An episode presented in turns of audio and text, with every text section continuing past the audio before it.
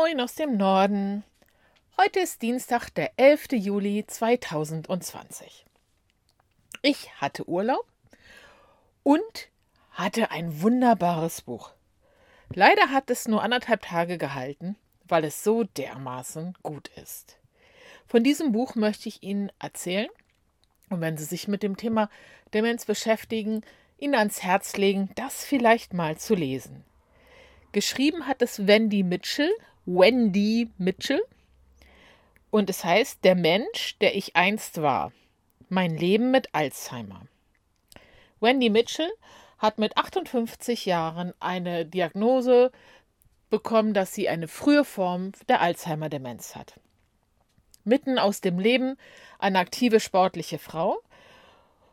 Und sie beschreibt in diesem Buch einerseits all den Schmerz, all den Verlust und es ist manchmal auch wirklich traurig. Sie schreibt Briefe auch an ihr altes Ich. Sie erzählt viel von ihren Kindern. Ich will Ihnen nicht sagen, dass alles eitel Sonnenschein ist. Aber die Kehrseite und die auch mindestens genauso viel und genauso doll ist, ist voller Kraft und voller Leben. Wendy Mitchell schreibt auch, was sie durch diese Erkrankung alles gelernt hat und neu gemacht hat, was sie früher gar nicht gemacht hat. Sie fing an, Vorträge zu erhalten, zu reisen, sich mit Technik zu beschäftigen. Ich habe nachgeguckt, bis heute schreibt sie in ihrem Blog. Sie kann nicht mehr gut sprechen, aber sie kann noch schreiben. Und sie ist auf Twitter zu finden. Wahnsinnig gut. Wendy Mitchell, der Mensch, der ich einst war. Ein Leben mit Alzheimer. Ich hatte Ihnen von dem Film erzählt, Der Tag, der in der Handtasche verschwand. Ich habe das auf Facebook auch einmal online gestellt ähm, und hatte Ihnen erzählt, wie dieser Film wirklich meine Arbeit mit den Menschen, die mit Demenz leben, beeinflusst hat. Ich vermute, glaube und hoffe, dass dieses Buch eine ähnliche, mindestens genauso starke Wirkung haben wird. Sie hat so viele Dinge beschrieben, wie sich das anfühlt und wie sie sich das eigentlich gewünscht hätte, über die ich noch nie gestolpert bin. Ein paar Beispiele. Man sagt oft, der Demenzkranke, der demente Mensch, der Mensch mit Demenz oder an Demenz leidend.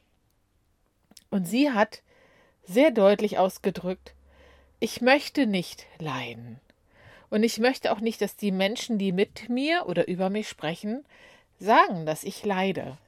Und sie wünscht sich zum Beispiel, dass man sagt, der Mensch, der mit Demenz lebt. Und ich fand das so einfach und so schön. Und ich habe das Gefühl, bei mir innen drin und ähm, sicherlich auch bei anderen Menschen, bestimmt nicht bei jedem, hat sich sofort so ein bisschen, zack, die Perspektive ein bisschen verrückt, ja? Den Schalter so ein klein bisschen gedreht. Großartig. Und sie beschreibt auch so wundervoll, wie das bei ihr, und das gilt natürlich selbstverständlich nicht für jeden, mit dem Vergessen ist, dass es gute Tage gibt und schlechte Tage, und dass der Nebel, die Wolke, einen auch sehr plötzlich erwischen kann und dass ihre Ärztin ihr gleich am Anfang sagte und sie das bis heute beherzigt, wenn das passiert, bleibe ruhig, dreh nicht durch. Wenn sie von dieser beängstigenden dunklen Wolke erwischt wird, die ihr manchmal nicht mal mehr erlaubt zu wissen, wo sie gerade ist oder was passiert, dann weiß sie, sie muss sich zurückziehen. Sie sucht sich einen Ort, in dem sie zur Ruhe kommen kann, in dem sie Vertrauen empfinden kann Atme durch. Sie lebt in Großbritannien und trinkt dann selbstverständlich Tee. Und abwarten und Tee trinken, sagt man auch. Und irgendwann kommt sie wieder.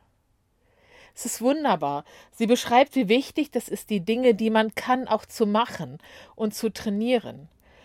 Sie lebt alleine, was viele Vorteile hat, weil sie ihre eigene Ordnung halten kann und keiner ihr die Dinge verrückt und die Ordnung ist halt ihre Ordnung und für andere vielleicht nicht so ordentlich, denn sie lässt mit Absicht Dinge liegen, damit sie ihr nicht aus dem Blickwinkel geraten. Wie genial, da wäre ich noch gar nicht drauf gekommen. Aber sie schreibt halt auch, dass sie in den Gruppen, in denen sie auf andere Menschen mit Demenz trifft, immer erlebt, dass die mit Partnern kommen oder mit Kindern. Und manchmal fühlte sie sich auch ein bisschen alleine. Aber sie hat dann gemerkt, dass diese Menschen oft viel unselbstständiger waren als sie, weil denen alles abgenommen wird. Und da bin ich voll erwischt. Ich bin in einer Generation in der Altenpflege groß geworden, da sprach man von aktivierender Pflege und ganzheitlicher Pflege und all diesen Dingen. Ich weiß, dass es wichtig ist, dass Menschen zur Selbstständigkeit na, nicht angehalten werden, sondern in ihrer Selbstständigkeit erhalten werden, unterstützt werden. Und wenn uns das manchmal mehr Zeit kostet, als es eben selber zu machen, hat es dennoch einen unendlichen Wert.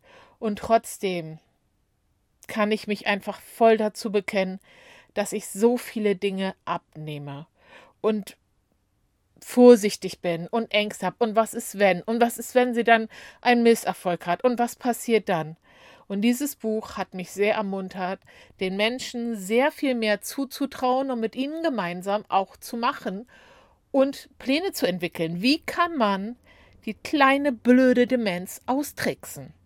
Und sie hat es so oft in diesem Buch geschrieben, wie sie dieser bösen Krankheit ein Schnäppchen geschlagen hat. Ein Schnippchen. Also es, sie hatte wieder einen Verlust und dann hat sie Wege gefunden, das auszutricksen und ähm, andere Kurven zu gehen. Sie konnte zum Beispiel irgendwann einfach nicht mehr rechts abbiegen, weder mit dem Auto noch mit dem Fahrrad. Und dann hat sie sich mit dem Fahrrad irgendwann Wege gesucht, die nur links rumgingen. Die hat sie sich lange ausgedruckt. Herrlich. So, also dieses ist eine Buchempfehlung. Sie merken das schon. Ich hätte es fast vergessen.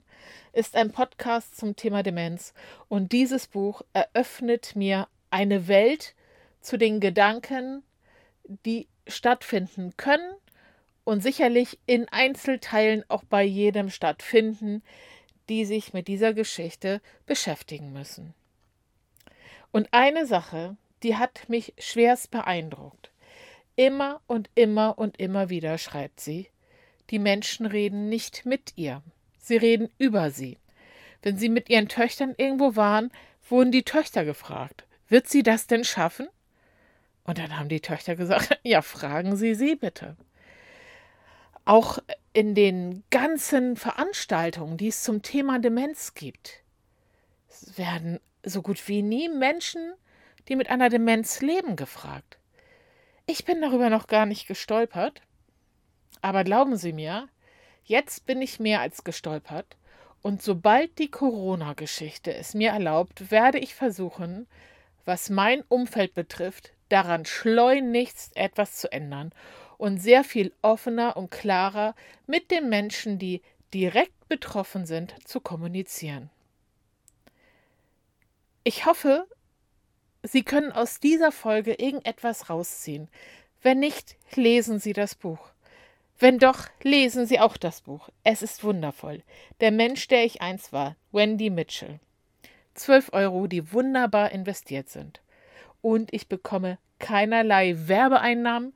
Es ist wirklich eine wahnsinnig gute Lektüre für uns Menschen, die sich diesem Thema von Herzen geöffnet haben.